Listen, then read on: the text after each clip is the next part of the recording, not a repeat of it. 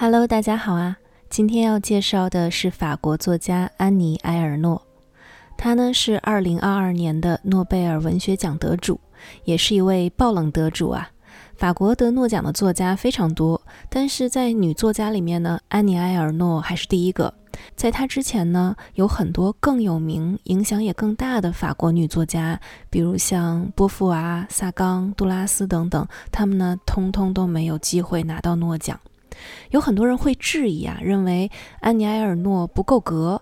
有的人呢会说他的作品文学性不高，内容都是基于个人经历的记录，有一点点那种半自传、半社会记录的感觉，和经典文学作品的文体都不一样。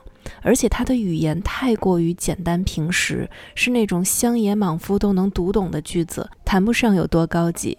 也有人呢会揣测。这个奖颁给了安妮埃尔诺，多少是出于政治正确的考量。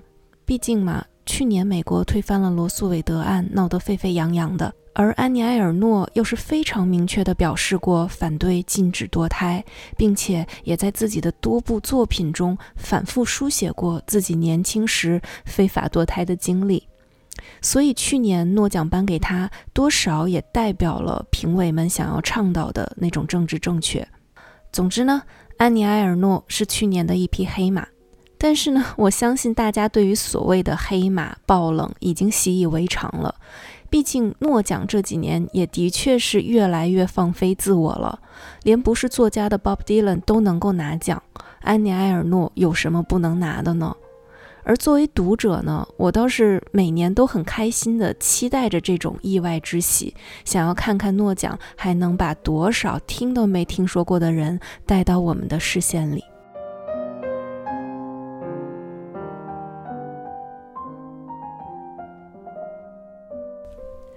安妮埃尔诺出生于一九四零年法国诺曼底的一个小城镇，家境并不富裕，父母呢都是工农阶级。后来呢，家里开了一间杂货铺，但是啊，他的父母对于安妮的教育都很重视，让她上了一间非常好的私立学校。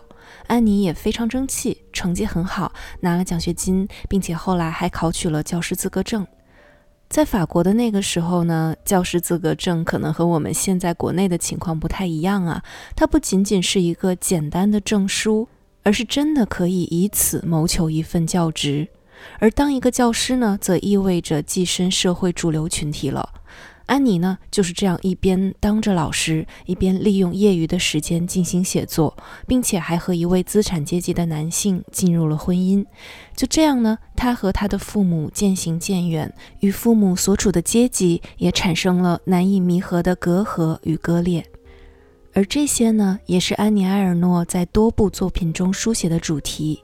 年轻时对原有阶级的叛逃，以及后来用写作重新回到原阶级，并且重新观察、审视和思考那个阶级的人的所有的经历和遭遇。安妮埃尔诺的书其实很多，在法国卖的也很好，绝对是属于那种畅销作家了。但是目前国内呢，只引进了他的四本书。第一本也是成书最早的，在一九八四年写就的一个男人的位置。这本书其实原本的法语标题是 La Place，就是英文里面 place 那个词。呃，书中描写的内容呢是安妮埃尔诺的父亲的一生，并且呢，他借助了对于父亲的书写，表现了同处这一阶层的人的位置，以及后来安妮脱离了该阶层之后，在新的阶层上的位置和处境。所以，不管是从书本的内容，还是标题的原文，其实都翻译成“位置”会比一个男人的位置要更好。当然了，可能出版社是出于商业的考量吧，把位置和后面的呃一个女人的故事，还有一个女孩的记忆，想要做成一套三本的合集，所以就起了一个这样更加对称的名字。嗯，第二本引进的书呢，就是刚刚也提到的一个女人的故事，成书于一九八七年。其实原文本身也是很简单的标题哈，Une femme，一个女人。嗯，这本书呢，描写的则是安妮的母亲的一生，和位置讨论的内容是比较类似的，只不过切入的角度呢，一个是父亲，另一个是母亲，两个视角互为补充。第三本《Memoir de Fille》，一个女孩的记忆，成书也是最晚，二零一六年。呃，这个时候安妮已经步入晚年了。她记录的是自己在十九岁的时候，在夏令营做老师的时候的一次相对私密的个人经历。上述三本书呢是作为合集出版的，但是位置和一个女人所书写的主题更为接近，所以今天也会主要介绍这两本书。而一个女孩的记忆探讨的内容更加私人、更加女性，也相对模糊。在没有读过安妮其他著作之前呢，我对这本书的主旨的理解其实还是不够清晰的，所以今天不会详细展开。第四本《Les a m i 悠悠岁月》也是最有名的一本，在法国呢，无论读者还是评论界都广为赞誉的一本书。但是我个人啊，并不是特别推荐中国读者把它作为第一本阅读安尼埃尔诺的著作，因为真的会看不下去。这本书呢，是一种有点像拼贴式的那种写作，什么意思呢？我们一起来看一下本书开头的前三段内容就知道了。书中是这样写的：所有的印象都会消失。战后，在伊沃托的废墟边上，大白天蹲在一间当做咖啡馆的木棚后面撒尿，然后站着撩起裙子、系上短裤，再回到咖啡馆里去的女人；在影片《长别离》中与乔治·威尔森跳舞的阿丽达·瓦利热泪盈眶的面孔；一九九零年夏天。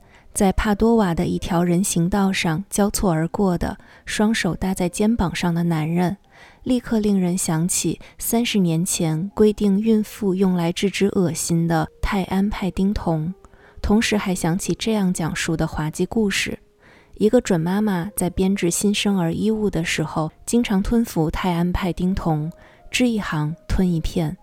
一位吓坏了的女友告诉她。你就不怕你的宝宝生出来没有手臂吗？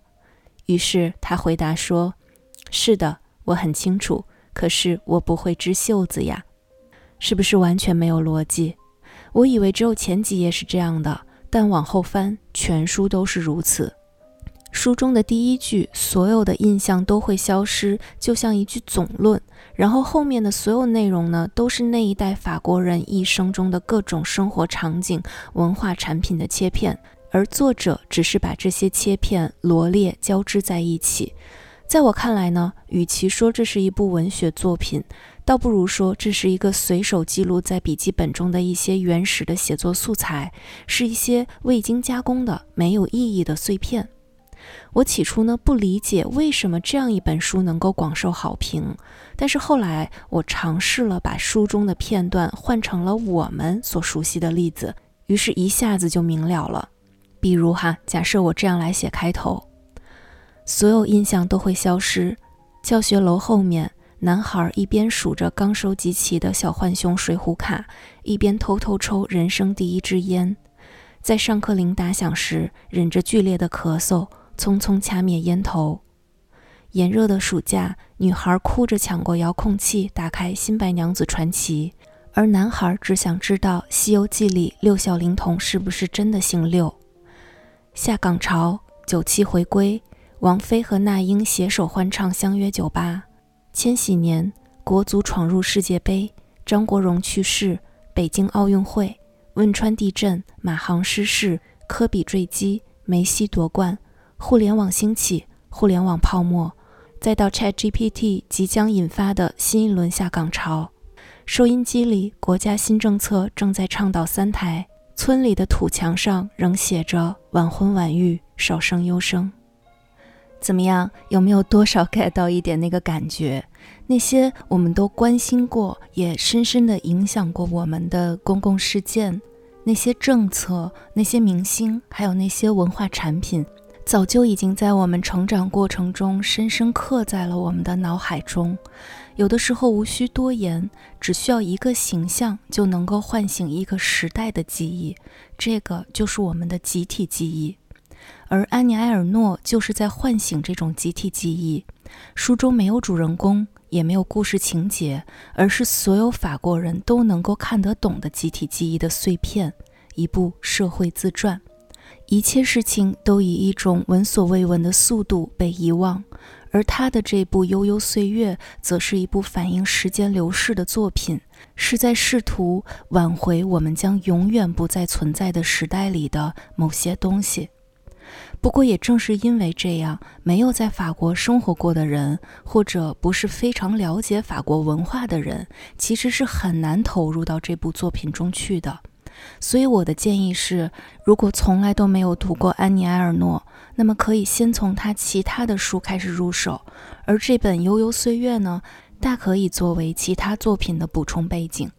用我前两天听到的一个很好的比喻来说，《悠悠岁月》就像是电影的 BGM，你光听 BGM 是很难代入的。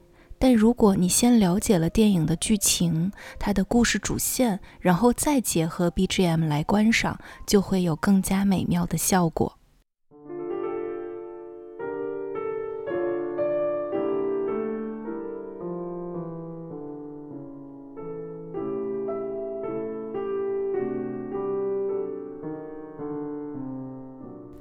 在国内已经出版的四本书里，首先推荐大家阅读的，也是成书相对较早的《La Place 位置》。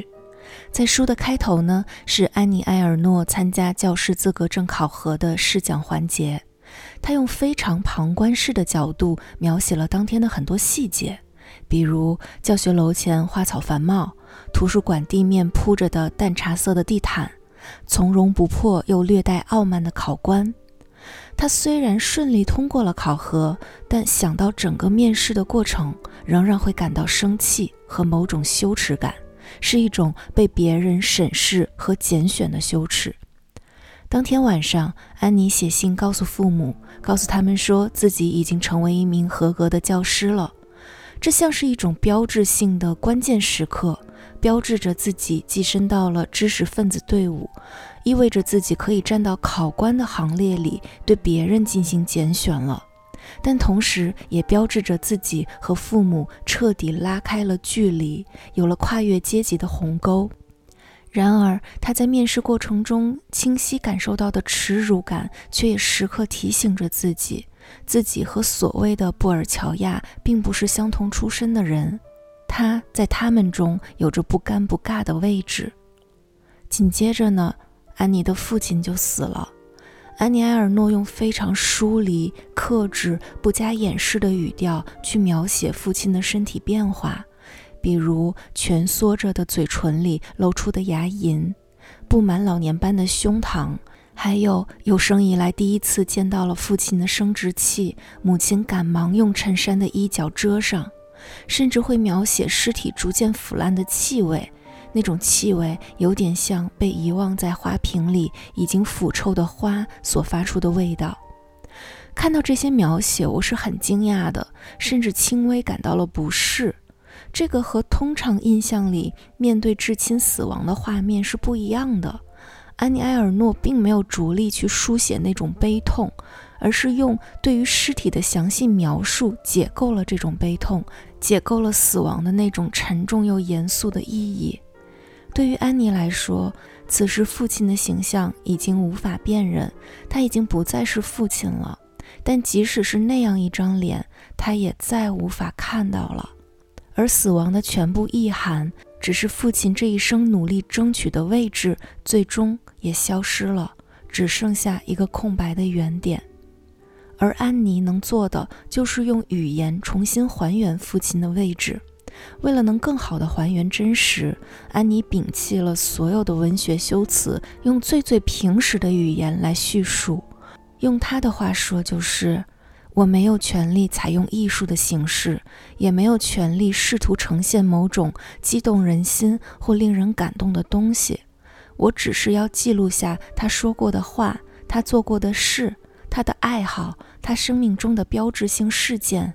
以及我也曾共同分享过的所有客观的存在的迹象。安妮·埃尔诺的父亲是农民出身，参加过一战，战后不愿意回农村，于是进了工厂做工人。他既不懒惰，也不酗酒，更不爱花钱，于是母亲看上了他，两个人结了婚。婚后，父亲为了挣更多的钱，找了一份盖屋顶的工作。但有一次工作的时候从屋顶上摔了下来，摔成了严重的脑震荡。于是从那一天起，父母决定不再做工人，也不再给别人打工，而是要自己做老板，开商店。于是夫妻俩省吃俭用，最终用贷款买下了一家店铺，开启了杂货铺兼咖啡馆。而安妮埃尔诺也正是在这家杂货铺中长大的。这种杂货铺大概就是我们那种开在胡同里的小卖部吧，而且不是二环内的胡同，而是在城乡结合部混合了平房和楼房的居民区，客流量不太大，基本都是周边的居民，生意不会太好。但也一直能开下去，因此呢，父母的生活呢也很艰难。安妮说，他们在与贫困打交道的过程中，渐渐地站稳了脚跟。但即使是这样，他们的生活水平也刚刚好超过贫困线。因为永远在为生存而挣扎，所以生活中也免不了为鸡毛蒜皮的事情争吵。比如，我没长四只胳膊，我连上厕所的功夫都没有。我连患感冒也不得休息，等等，这种抱怨成了每日的家常便饭。但即便如此，父母还是把安妮埃尔诺送进了昂贵的私立学校，就跟无数家长一样，把对生活更美好的期望寄托在了他的身上。安妮埃尔诺通过读书，还有和更有钱的同学的交往，很快看到了另一个世界。而自己的家呢，也逐渐显得更加贫穷、逼仄、令人嫌恶。他是这样说的：“怎样来描述那种觉得什么都很贵的世界呢？”十月的一个早晨，空气里有一种刚洗过衣服的味道。我脑海里播放的是电台里的那首新歌。突然，我裙子的衣兜挂到了车把上，结果被撕破了。回到家，理所当然的便是吵闹、哭喊，这一天算是毁掉了。这个小姑娘什么也不算计，物质不可避免地被神化了。不管我说什么话，都会被怀疑，以为我又想要什么东西，或者是要和别人比什么。当我说我们班有个女生参观了卢瓦河畔的城堡，这便立即招致父母发火。你以后有的是时间去参观，你应该为你所拥有的东西知足了。因此，有一种持续的缺失，从未得到满足，只是为了欲望而欲望，因为内心深处不清楚什么是美，应该喜欢什么。我父亲总是听从画家和木匠的建议，决定店里家具的样子和颜色，决定做什么。他们甚至不懂得身边的东西可以由自己一件一件的挑选。这种家庭环境和学校环境之间的巨大差异，给安妮埃尔诺带来了一种撕裂感。他知道自己和父母已经逐渐不一样了，但在新的世界里，他又无所适从。自己的穿着、带着诺曼底口音的法语，还有种种习惯，都令他格格不入。他在左右摇摆中，只能感受到羞耻和愤怒。而作为父亲，他知道有所谓的另一个世界，但也明确知道，当自己已经经历了从农民、工人再到商铺老板的变化后，人生已经到头了。对于无法企及的下一个阶层，他持有一种敬畏和抗拒，似乎明确知道那里没有自己的位置。父亲在他认为是重要人物的人面前，总是显得很羞怯，从不提出任何问题。简而言之，他的举动很聪明，这意味着觉察到我们的劣势，并且尽可能地隐藏它，从而拒绝它。父亲在咖啡馆里、在家里时都很喜欢聊天，可在那些法语讲得很标准的人面前，他就会一声不响，保持缄默。他说话时总是小心翼翼，唯恐说错一句，就像当众放屁一样出丑。父亲知道自己无法企及那个世界，他所有的希望都只能寄托在女儿身上。书中有一个细节，很具体也很残酷。当安妮埃尔诺带着他来自资产阶级的同学去家中做客时，父亲总是很高兴地接待这些有教养的年轻姑娘。他显示出对我朋友们的一切都特别感兴趣。显然，他是怕停下来不说话会让客人觉得不够礼貌。他会十分殷勤地招待客人，张罗饭菜。但反之，当安妮埃尔诺去同学家做客时，同学的家长只是很自然地和他相处、分享，并没有因此改变他们的生活方式。安妮埃尔诺说：“我步入了他们的世界，这个世界不惧怕外来的目光，而且向我敞开，因为我已经忘记了我自己所属阶层的举止、观念和品味。”而反观安妮埃尔诺的父亲呢？他说：“这个圈子里的一个稀松平常的拜访，他却把它当作盛大的节日，以显示出对于我朋友们的敬意。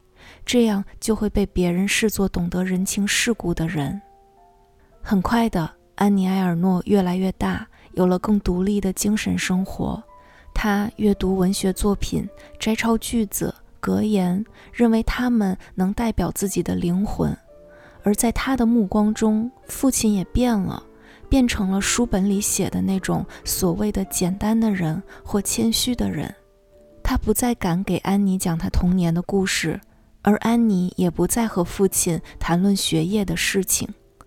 安妮的课业对于父亲来说是难以理解的，而他也拒绝假装感兴趣，不像母亲。有一天，父亲对安妮说：“书籍、音乐这些东西对你有用，而我不需要他们来生活。”他们之间仅有的谈论，仅剩下安妮还是个小女孩时的那些事情，除此之外再没有别的。父亲的话语和观念，与安妮在法语课或哲学课上所学到的。与他坐在同学家里的红丝绒沙发上的所见所闻，已经格格不入了。其实这个感觉在国内八零后、九零后这一代人中也非常明显。我们很难想象自己能和父母去讨论一本书或者一部电影。像我们父母那一辈的人，童年时期由于种种历史原因，阶级差异几乎都抹平了。后来又在短短的一二十年间，由于个人的境遇和选择不同，产生了快速又剧烈的阶级分化。所以在他们眼里，阶级的差异更加单纯，就是钱的差异、地位的差异，没有那么多跟文化品味相关的符号。而我们的经历呢，又和父辈完全不同，海外文化的涌入，还有信息时代的来临。相比于父母闭塞的成长环境，我们懂得更多，兴趣爱好也更新得更快。这一切都造成了我们和父母之间的思想上的隔阂。但由于这种隔阂实在是太普遍了，所以我们不会把它理解成我们与父母的阶级产生了差异，而是更习惯去诠释成这就是不同代际之间的正常的鸿沟。我们合理化了这种鸿沟，对于这种鸿沟司空见惯，甚至不认为和至亲无法交流会有什么缺憾。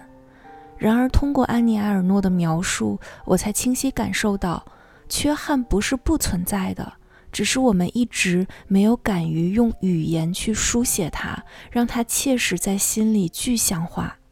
当我们把缺憾描述出来，或是看到别人这样去描绘出来，才能够感受到它的巨大的力量。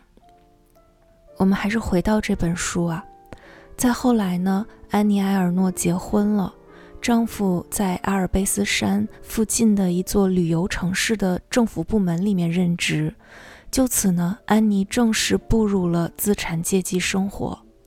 她写道。我们家的墙壁上铺着麻布，喝威士忌作为开胃酒，收音机里放的是古典音乐，对看门人简单的问声早安。我悄悄进入了这一半的世界，而另一半世界与之相比，则是一种陪衬。我母亲写信说：“你们可以回家里来休息休息。”她不敢说让我们回去看看他们，而父亲呢？他想用他的积蓄来帮助这个年轻的家庭，希望以无尽的慷慨来弥补他和女婿之间文化和权力上的差距。同时，他也知道，或许他最大的自豪，甚至他存在的证明，就是女儿已经属于曾经蔑视他的那个世界。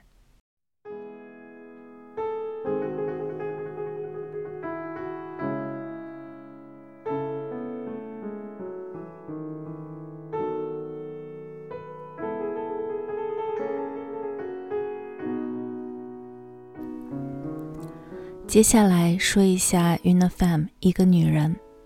书的开头呢，也是母亲的去世，但比位置中对于父亲的描写更加简单，也更加直接。她是这样说的：“我的母亲死了，于四月七日星期一，在彭图瓦兹医院的老年病房。我是在两年前把她送到那里的。”一开始读到这里，我有一丝丝混乱。以为自己又读到了《加缪局外人》的开头，也是那样的简洁直白，把一个毋庸置疑的事实拍到你脸上。但紧接着，我感受到了不同。安妮埃尔诺用这种近乎麻木的开头，实则是在强迫自己直面这样一个事实：自己失去了母亲，失去了和过往世界的唯一连接。他是这样描述自己的痛苦的。母亲的去世使我用另一种目光来看周围的世界，甚至人们那些习以为常的活动也开始让我不能理解。就连他们选择在哪一家肉店买肉这样的平常的事，也会让我感到心烦。而这个时候，书写是他唯一可以做的事情，除了书写，其他什么事情他都做不下去。安妮说。我的母亲出生在下层社会，她一直想改变自己的社会地位。我按照母亲的愿望进入了这个掌握语言与思想的世界。我必须将她的故事写出来，为的是让我在这个世界里不觉得太孤单和虚假。我再也听不到她的声音，是她以及她的语言，她的双手。他的姿势，他走路和微笑的习惯，把现在我所示的妇女和曾经我所示的女孩联系起来。我失去了与我所来自的世界的最后一根纽带。和父亲一样，母亲也是那种勤俭努力的人，用尽一切方法把生活维持得很好。但与父亲不同的是，母亲拥有更充沛的精力、更强烈的欲望，想要努力靠近更上层的生活，甚至不惜改变自己。父亲对于学习说标准的法语不感兴趣，但母亲则尽量避免在他的话中出现语法错误或土语方言。当他从不知哪本书中看到一些所谓的文雅用语时，会略带犹豫，甚至有些脸红地使用它，但一旦他确信这是正确的，就会一遍遍不厌其烦地重复。他喜欢时髦衣服，渴望学习礼仪规则，会努力记一些作家的名字、电影的名字，还有花园里花的名字。他愿意听安妮去讲学校里的事情，喜欢听安妮使用陌生的词汇。他同安妮一起参观博物馆。与其说他在欣赏埃及花瓶时感到了满足，不如说是因为走进知识和品味而感到了自豪。对于安妮来说，和父亲一起很开心，而和母亲一起是在谈心。他们两人中，母亲是权威的化身，母亲是法律。但到了青春期之后，安妮和母亲决裂了，他们之间只有斗嘴和吵架。或许是因为安妮懂得更多了，母亲跟不上她的脚步了；也或许是母女之间的那种生理的天然的连接，让他们更难直视彼此之间出现的裂痕。安妮回忆道：“现在我写着这本书时，我眼前呈现的一会儿是一个好母亲的形象，一会儿又是一个坏母亲的形象。为了摆脱这种来自早期童年的摇摆。”我试图在写这本书时把母亲想象成别人的母亲，而那个女孩也不再是我。这样，我便可以尽可能以中性的方式刻画她。但她有些表达，比如“你要倒霉的”，对我来说不可能像其他一些抽象的表达那样是中性的。有时我想起他的这些表达时，我的感觉和十六岁时听到的他对我亲口说出这些话时的感觉是一样的，很失望。转眼间，在我的脑海里，这个对我影响最大的女人，却又混同于某些非洲母亲的形象。他们会紧紧地拽住自己的女儿的胳膊，给他们做割礼。母亲最深的欲望就是给安妮一切她曾想要却又得不到的东西。为了这些，她必须多付出辛苦，多赚钱。母亲经常说：“你让我们花了很多钱，或者你拥有这么多还不满足。”安妮既确信母亲是非常爱她的，又意识到一种不公平。她每天从早到晚卖土豆和牛奶。就是为了让我能够坐在阶梯教室里听老师讲柏拉图。安妮在回忆这种矛盾的爱的同时，尝试并不简单的把她的暴躁、她对我的溺爱和指责都归咎于她的性格特点，而是将他们置身于她所处的历史背景和社会环境中来分析。安妮企图用这样的写作方式来更加接近真实，发现一种更普遍的意义，从而跳出个人情感上的孤独和迷惘。可是不知为什么，他又会觉得内心深处总有一股说不出的、情不自禁的抵触，总想极力保留母亲纯粹情感的一面，热情或是眼泪都不赋予他们任何意义。在父亲死后，安妮埃尔诺接母亲过来同住。然而，母亲并不幸福。她原来那种能够自己赚钱养活自己的骄傲不见了，变成了一个老奶奶。她一方面为安妮的生活感到自豪，觉得女儿终于过上了她梦寐以求的富裕生活，但同时自己却不自觉地谨小慎微。她要时刻注意很多细节。比如，不要在暖气上晾抹布，不能用手帕给孩子擦鼻涕，要注重邻里关系等等。他的世界变得狭小而毫无生气。母亲感受到了和女儿的世界存在差异，自己似乎是低人一等的。她为女儿骄傲，也曾试图在这个高高在上的世界中寻找自己的价值，比如不断找活干。或是至少得支付自己的住宿费，他干脆把自己装成一名公司雇员，本能地将读《世界报》、听巴赫的子女们对他在文化上的真实的主导关系，转化成老板对工人的在经济上的想象的主导关系，这也是一种反抗的方式。后来，母亲得了阿兹海默，他的故事到此为止。世界上再没有他的位置了，而安妮却觉得她必须通过写作将母亲现在所成为的痴呆女人与曾经那个坚强的、闪亮耀眼的女人结合起来，否则她无法活下去。安妮说：“现在我书写我的母亲，就像该轮到我重新让母亲降生一样。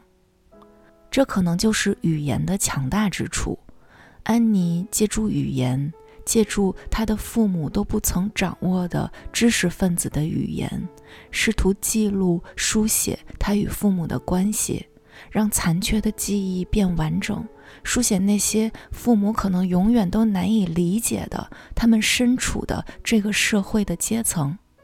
但同时呢，语言又是如此无力，一切语言所能够做到的事情。在具体生活中却无法发生任何作用，裂痕仍然存在，距离无法拉近，甚至连遗忘也难以抗拒。我们爱的人最终都会死去，并随着我们的遗忘再死一次。在这里，我不得不再次重复悠悠岁月的开头：所有印象都会消失，以及所有的语言的目的，也正如这本书的结尾，挽回我们将永远不再存在的时代里的某些东西。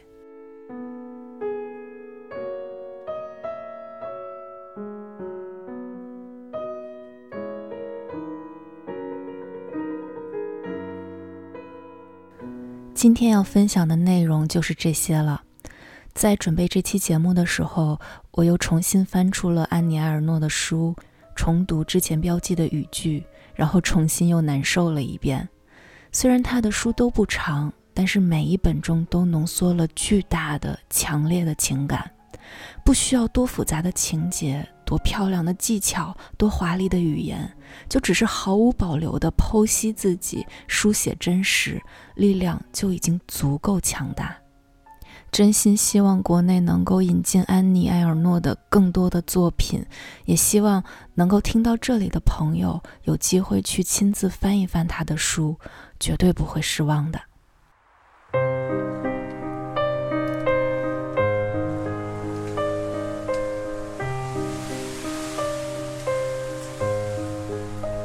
Je les entends, je les comprends, mais j'ai plus envie d'y croire. Je les apprends comme un enfant, mais je ne veux plus les voir. J'en vois passer, j'en vois rôder, mais maintenant ça ne m'aime plus. J'en vois qui court à mes côtés, sensation révolue. Dans le courage pour l'hommage, je me raccroche aux souvenirs. Le temps qu'on calme, le temps d'un drame. Je me raccroche aux souvenirs. Pas qu'une photo, mais un bonheur. Pas qu'une chanson pour laquelle on pleure. Me soutiennent dans mes propos. Ils m'entraînent et traînent et traînent.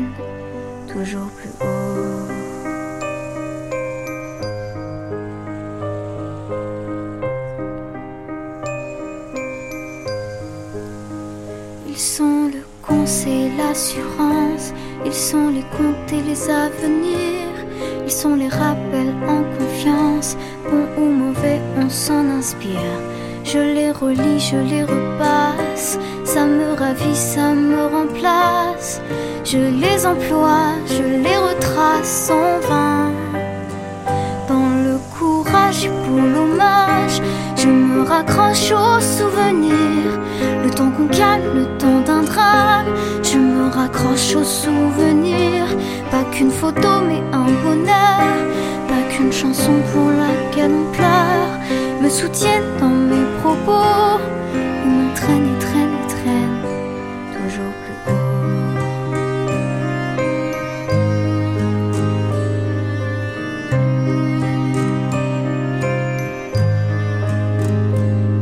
Je suis ici, je suis là-bas.